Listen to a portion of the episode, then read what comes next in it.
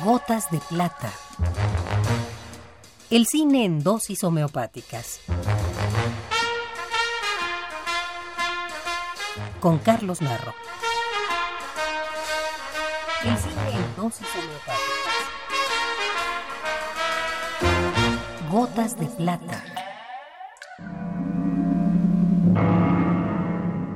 Recientemente se cumplieron 20 años de la muerte de Rodolfo Guzmán Huerta. Hace 20 años supimos que ese era el nombre civil del personaje que durante décadas había marcado la cultura popular de nuestro país, el santo. La lucha esperada del siglo. En esta esquina, el vampiro contra el santo enmascarado de plata.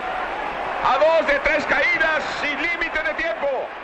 El santo surgió en el popular espectáculo que es la lucha libre y antes de ser llevado al cine, protagonizó una curiosa mezcla de historieta y fotonovela producida por José G. Cruz, en la que habiendo sido retratado en centenares de posiciones, principalmente de acción, su imagen era insertada hábilmente en los dibujos que relataban las historias que semanalmente exhibían los puestos de periódicos en unos muy demandados cuadernillos color sepia, conocidos por aquel entonces como pasquines, ya que aún no se hablaba ni de cómic ni de historieta. Santo, la pistola en el suelo. A su llegada al cine, al final de los años 50, el santo ya es un personaje de gran popularidad. Pero no son ni el Campeonato Mundial de Peso Medio en la lucha libre, ni el popular Pasquín la clave de su inmortalidad. Es el cine que aún hoy le conserva adeptos en prácticamente todo el mundo.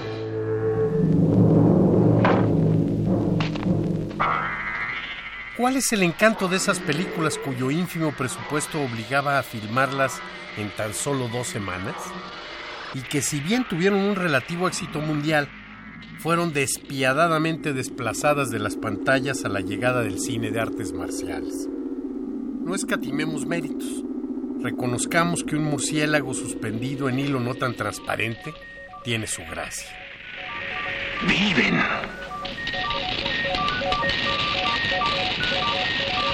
Conecta el transmisor de ondas mentales.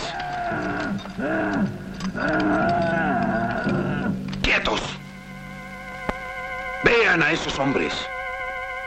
Jamás les harán daño. Yo soy su amo. Les he dado la vida.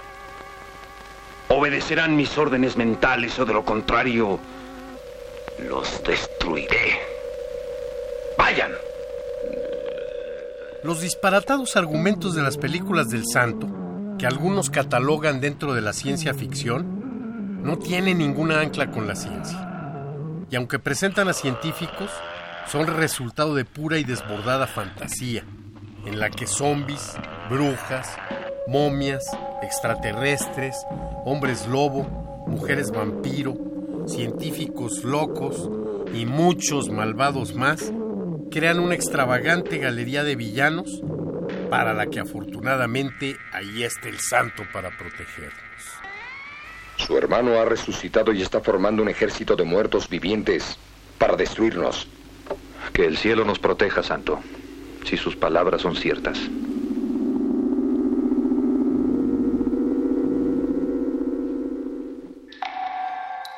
Esta es la dosis recomendada para la ocasión.